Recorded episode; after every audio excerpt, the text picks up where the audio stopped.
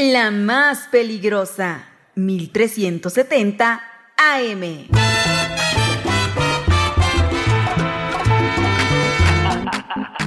Señoras y señores, la buena bichi play skills. Lele Pons, como dice. Todas las mujeres con las manos hacia arriba. Esto es pa' mis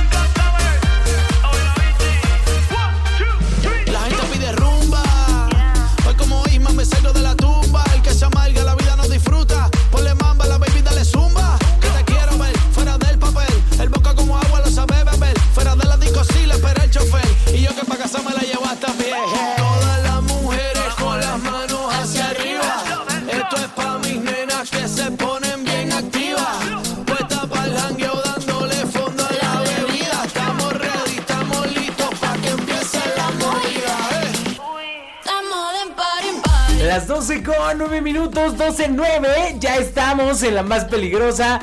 1370 de AM y www.peligrosa.mx Es el mediodía, señora linda, señora bonita Y aquí comienzan las rapiditas de la información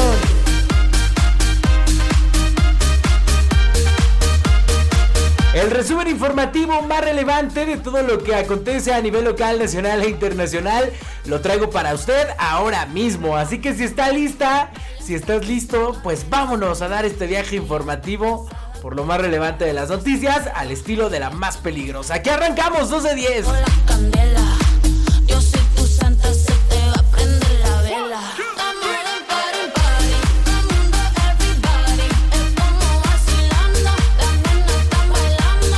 Andamos hoy de party, so drink up everybody. La gente Y es que mire, yo le cuento que este fin de semana estuvo cargado de información porque fueron encontrados 200, fueron encontrados 726 migrantes ubicados en Coajomulco, 75 son menores de edad. Escucha usted esta cifra, 726 migrantes, ¿no? No lo escuchó mal. Las seis, eh, hubo seis personas detenidas y fueron puestas a disposición de la Fiscalía General de la República. Y es que, mire, le cuento cómo estuvieron las cosas, porque un operativo de las Fuerzas de Seguridad de Tlaxcala dio como resultado exitoso el rescate de 726 personas migrantes centroamericanos en el municipio de San Antonio Coajomulco este domingo 14 de enero, o sea, ayer. Las personas rescatadas son de diferentes edades y nacionalidades y se informa que seis masculinos se encuentran en calidad de detenidos por las autoridades de seguridad luego de ser señalados de incurrir en el presunto delito de tráfico de personas quienes quedaron a disposición de la autoridad ministerial competente a fin de deslindar responsabilidades. En el trabajo coordinado participaron la Secretaría de Seguridad Ciudadana, el Centro de Control, Comando, Comunicaciones, Cómputo, Coordinación e Inteligencia, el C5I, la Procuraduría General de Justicia del Estado, la Secretaría de Marina, la Secretaría de la Defensa Nacional, la Guardia Nacional, el Instituto de Migración, además del Centro Regulador de Urgencias Médicas de Tlaxcala y la Policía Municipal de Coajomulco. Mire, yo cuando leí el encabezado le iba a decir 200, pero no, fueron 726 personas, 726 migrantes, pues los que fueron encontrados allá en Coajomulco. Aquí le cuento los hechos. Señoras y señores, como dice. Todas las mujeres con las. Y es que mire, yo le cuento que en un primer momento, durante la madrugada del domingo, un reporte a la línea 089 de denuncia anónima alertó sobre el ingreso de dos tractocamiones a una bodega abandonada ubicada en la avenida San Antonio, esquina con calle 2 de noviembre, allí en Coajomulco. Después, al servicio de emergencias 911, pues se recibió un reporte que señalaba el mismo sitio donde ingresaban personas a bordo de vehículos y ante ello, el C5I de Tlaxcala alertó a las áreas operativas de los tres órdenes de seguridad De ahí que la policía estatal y municipal arribaron al sitio reportado en atención a la denuncia anónima y al reporte ciudadano. Gracias a la pronta intervención y a trabajos de inteligencia de las fuerzas de seguridad en Tlaxcala, en el lugar se ubicaron, sí, escucha usted bien, se lo vuelvo a repetir porque es cifra récord. 726 personas originarias de Guatemala, Honduras, El Salvador y Nicaragua, entre hombres, mujeres y niños de diferentes edades. Cabe señalar que eh, de las personas rescatadas se identificaron 75 menores de edad no acompañados, además de una mujer con 8 meses de embarazo. Al momento del rescate, el Instituto Nacional de Migración y paramédicos del CRUM reportaron que los migrantes atendidos por deshidratación y crisis nerviosa ya se encuentran estables de salud y ninguno requirió atención hospitalaria, excepto la mujer embarazada que fue llevada a la atención ginecológica y observación. Por instrucciones de la gobernadora Lorena Cuellar Cisneros, el gobierno del estado pues brindó apoyo humanitario a los migrantes rescatados en Coajumulco con atenciones de salud, acompañamiento emocional y alimentación. Así que bueno, pues ahí está la información. La Comisión Estatal de Derechos Humanos revisa las acciones de protección a los migrantes para garantizar en todo momento sus derechos. Así que mire, ayer histórico encontraron en Tlaxcala 726 migrantes centroamericanos. Bueno, puntualmente ahí en el municipio de San Antonio Coajomulco, en una bodega. Los acababan de llevar, los iban a tener, pues, al parecer ahí retenidos un, un tiempo mientras seguían su traslado, obviamente hacia los Estados Unidos. Así que bien, ¿no? Les damos palomita a todos, a todas las instituciones involucra- involucradas en el rescate de estos 726 migrantes que gracias a Dios pues no ocurrió ninguna tragedia, se encontraron todos con vida, bien. Y bueno, pues nada más como para apuntar una mujer con 8 meses de embarazo, válgame Dios, ya casi a punto de dar a luz. Así las cosas en esta información del día de ayer, domingo, en el estado de Tlaxcala.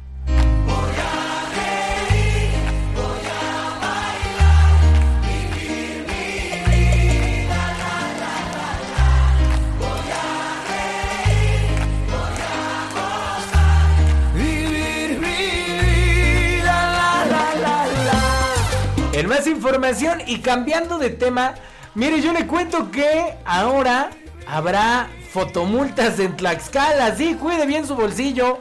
Porque si usted es automovilista y de repente no tiene tanta precaución con los señalamientos, pues aguados todos porque los dispositivos iniciarán a operar el próximo 2 de febrero en dos tramos carreteros. Mire, el titular de la Secretaría de Movilidad, Marco Tulio Munibe Temolsin, anunció que será a partir del próximo 2 de febrero que el programa de fotomultas inicia a operar en dos tramos carreteros. El primero sobre la autopista Tlaxcala-Puebla y el otro sobre la vía que comunica al municipio de Amajac con Apizaco. Aunque el panista afirmó que no se trata de un tema recaudatorio, sino más bien de disminuir el número de accidentes y en consecuencia de mortalidad en las carreteras, usuarios de redes sociales comentan que es una clara medida para que el gobierno de la 4T pues obtenga más recursos para las elecciones. El argumento no ha logrado convencer a los tlaxcaltecas que ahora buscan evadir pues los radares de la administración lorenista buscando placas en otros estados para evitar las multas que estarán hasta en más de 1200 pesos según el, alu- según el anuncio. La recaudación es que lo que finalmente le importa al gobierno del no robar, no mentir y no traicionar al pueblo, pues es que esta medida podría adicionar recursos para los programas electorales, pero pegaría en la migración de placas a otros estados, como actualmente sucede en el estado de Puebla. Cabe señalar que los dispositivos, los dispositivos tecnológicos para medir la velocidad han fallado o han sido manipulados en estados que han adaptado, que han adoptado, perdón, estas medidas como en Puebla, lo que despierta certidumbre sobre la veracidad de las medidas y el que no haya una manera de comprobar, pues para ir a reclamar en caso de que haya un error. De esta manera, los automovilistas con placas de Tlaxcala quedarán a merced del gobierno local y verán cómo hay otro intento de abuso contra sus bolsillos. Sé que a diferencia de los malos gobiernos prianistas, la administración lorenista pues no lleva a cabo programas regulatorios de condenación como lo hicieron las anteriores autoridades. Al contrario, estos buscan programas en el cual pues haya más recaudación, ya sea a través de multas, a través de eh, cerrar negocios, como se acuerda usted hace poco más de medio año que estaban cerrando las tienditas en San José Chicotencal aquí en Guamantla, que porque no tenían regulado no sé qué, que porque no tenían regulado no sé cuándo, bueno, le cerraban hasta los refrigeradores, o sea, le decían, bueno, tienes abierta la tienda, pero no puedes abrir el, refrigera- el refrigerador de la coca. Y luego, ¿cómo vendo? Pero bueno, estos cuates sí que, sí que llegaron por todas las canicas, 12-18.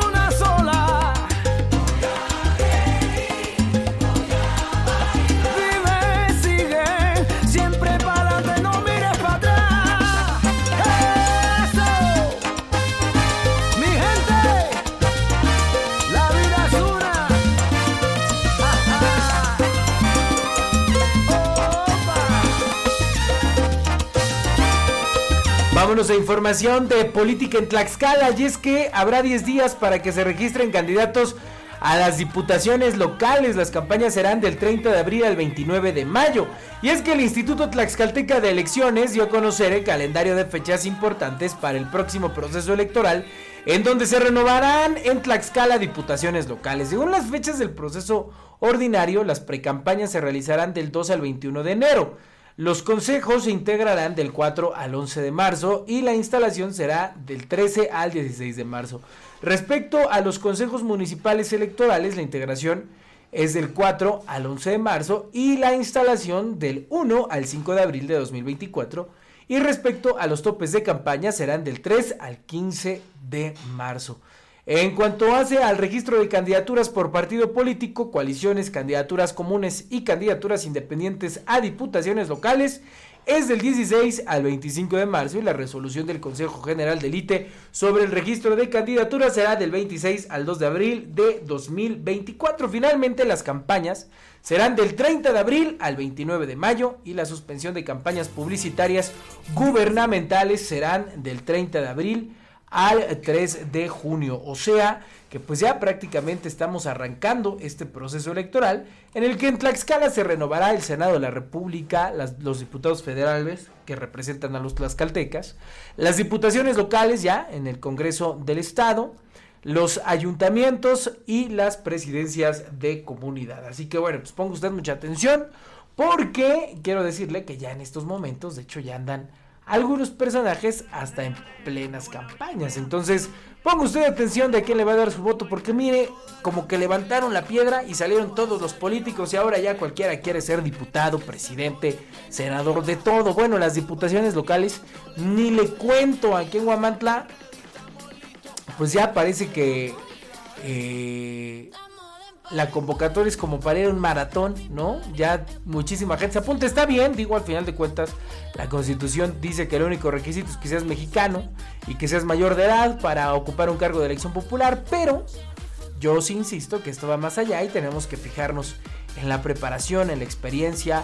Eh, es una responsabilidad muy importante llegar al Congreso del Estado o al ayuntamiento de eh, cualquier municipio. Así que importante que usted se dé cuenta en los personajes que en los próximos días estarán recorriendo, caminando en redes sociales, en entrevistas, en todos lados para ganarse su voto de confianza. 1221. Sí, le espera el chofer y yo que pa' casa me la llevo hasta pie.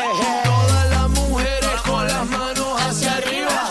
Esto es pa' mis nenas que se ponen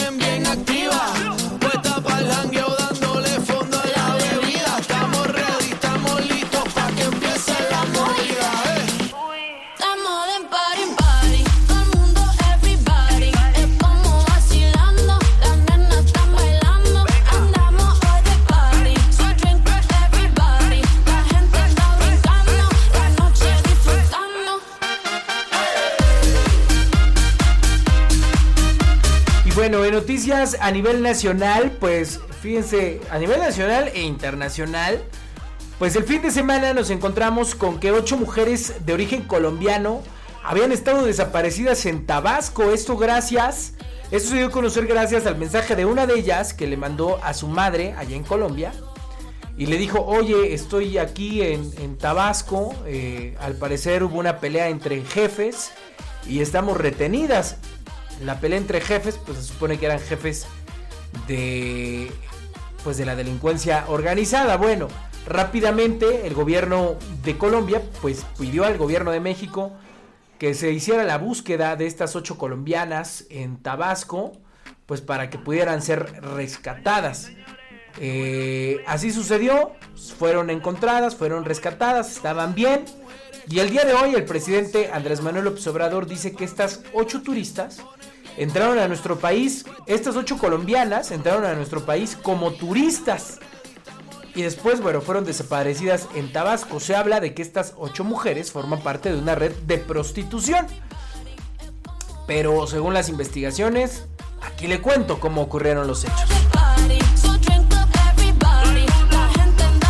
Y es que después de ser rescatadas, hablaban de que ellas fueron invitadas a una fiesta y se les vio como secuestradas, de que estaban detenidas. Expuso esto también López Obrador. Mire, tras darse a conocer el hallazgo de una fiesta del cártel Jalisco Nueva Generación y trata de personas, lo que sabemos tras el hallazgo de las ocho colombianas desaparecidas en Tabasco que fueron reportadas como desaparecidas, el presidente López Obrador indicó que la mayoría de las damas entraron como turistas. Esto dijo López Obrador, dijo, empezaron a tener actividades recreativas, de amistad, hablan ellas de que fueron invitadas a fiestas y se les vio como secuestradas, de que estaban detenidas. Se hizo una búsqueda, se les encontró, que eso es lo que más celebramos y están bien, dijo el presidente López Obrador ante una presunta red de trata de personas del cártel Jalisco Nueva Generación. En su conferencia mañanera de este lunes 15 de enero en Palacio Nacional, López Obrador indicó que la Secretaría de Seguridad Ciudadana y Protección eh, informaría sobre el hecho y sobre la situación migratoria. Dijo, la mayoría de las mujeres entró como turistas. Desde hace una semana, la desaparición de ocho jóvenes en Tabasco movilizó a las autoridades estatales luego de que fueron vistas por última vez en una fiesta en el municipio de Cárdenas. Fue hasta el sábado 13 de enero cuando la Fiscalía General de Justicia del Estado de Tabasco informó que con apoyo del gobierno eh, del Estado, la Guardia Nacional, el Ejército Mexicano y la Coordinación Nacional Antisecuestro, pues se efectuaron operativos hasta dar con su paradero. Lo bueno es que pues ya fueron encontradas estas ocho colombianas quienes se habla también datos extraoficiales que realmente forman parte de una red de prostitución. Ya ve que los personajes del crimen organizado pues disfrutan, ¿no? Pedir hasta por catálogo este tipo de mujeres. Pero bueno, hasta el momento no se sabe más. Ya estaremos dándole seguimiento a todo lo que se vaya generando de información con respecto a el secuestro, entre comillas, o retención de estas ocho mujeres colombianas en Tabasco y quienes ya fueron encontradas y liberadas.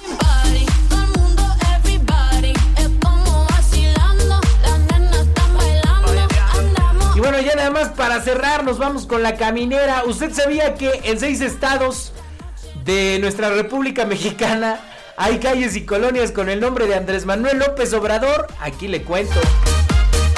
Y es que al menos 11 colonias, vialidades y parques en 6 estados han sido bautizados como el presidente. Pese a su petición en su testamento político de que no quiere que nadie se llame como él. A nueve meses de que concluya la administración del presidente Andrés Manuel López Obrador, aumentan en varias partes del país el número de calles, colonias, avenidas, incluso parques y comunidades que llevan su nombre. En una revisión y visitas hechas por el diario El Universal, se encontró que en la Ciudad de México, el Estado de México, Veracruz, Guerrero, su natal Tabasco y en Oaxaca hay 11 lugares con el nombre del jefe del Ejecutivo Federal. Destaca que las personas que viven en esas calles y colonias, la mayoría de manera irregular, cuentan ya con credenciales de elector expedidas por el Instituto Nacional Electoral, en donde aparecen sus direcciones con el nombre del presidente Andrés Manuel López eh, Obrador. Lo anterior, pese a que el presidente de la República ha manifestado en varias ocasiones su rechazo a que se le ponga nombre, su nombre a lugares públicos. Fíjese, en la alcaldía Xochimilco, al sur de la Ciudad de México, en las faldas del cerro de Tezonititla, existe la calle López Obrador, la cual fue fundada a inicios del año 2000 y desde hace más de 10 años lleva el apellido del mandatario federal. La calle López Obrador mantiene un paisaje rural en donde se observan docenas de borregos pastando en los terrenos donde se siembra maíz, nopal y árboles de aguacate, durazno y nísperos. Eh, tras la exitosa reunión, los pobladores de esa calle de Xochimilco decidieron nombrar por acuerdo de asamblea a esa arteria como López Obrador. También en Veracruz, miren, en Veracruz existe la colonia López Obrador, localizada en el ejido Dos Caminos, de casi 100 metros y nombrada así en honor al presidente de la República, sin pavimento de drenaje y sin agua. Pobladores informan que desde hace cerca de cuatro años, pues invadieron esos terrenos del ejido Dos Caminos, cerca de las vías del tren, ante la necesidad de tener un hogar. En Macuspana, Tabasco, tierra natal del jefe del Ejecutivo Federal, a una calle de la colonia Los Mangos, pues también le pusieron el nombre López Obrador. A 120 kilómetros de ahí, en el municipio del Paraíso, Tabasco, existe un estrecho callejón al cual le pusieron por nombre eh, Andrés Manuel López Obrador. Ese sí lleva el nombre completo. En Chimalhuacán, en San Vicente Chicoluapan, allá en el Estado de México, se localiza una avenida que lleva por nombre Andrés Manuel López Obrador. Y en tierra de la organización Prista Antorchista Campesina, pues también se encuentra la avenida Andrés Manuel López Obrador. Así que bueno, pues ahí está esta información, pues un tanto curiosa, ¿no? De algunas calles, de algunas comunidades que llevan el nombre del titular del Ejecutivo Federal. Y bueno, pues algunas ni con agua cuentan, pero ya llevan el nombre de López Obrador. De.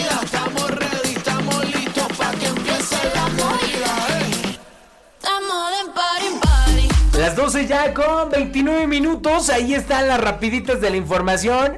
A través del 1370 de AM y www.peligrosa.mx. Señora linda, señora bonita, ya está usted informada de todo lo que acontece en este lunes, inicio de semana. Puede usted continuar con sus labores, pues ya se sabe usted las noticias, ya tiene tema de conversación. Y si no nos puede usted escuchar de lunes a viernes al mediodía, no se preocupe porque ya estamos ya estamos en cualquier plataforma digital de música. Así como lo escucha, ya me puede usted encontrar en Spotify, Amazon Music, Apple Music o cualquier plataforma digital. Solo le pone ahí en el buscador las rapiditas de la información y ahí le sale el episodio diario de lunes a viernes de este resumen informativo. 12.30. Yo soy Christopher y esto fueron las rapiditas de la información. Que tenga usted un excelente inicio de semana y aquí nos seguimos escuchando a través de la más peligrosa.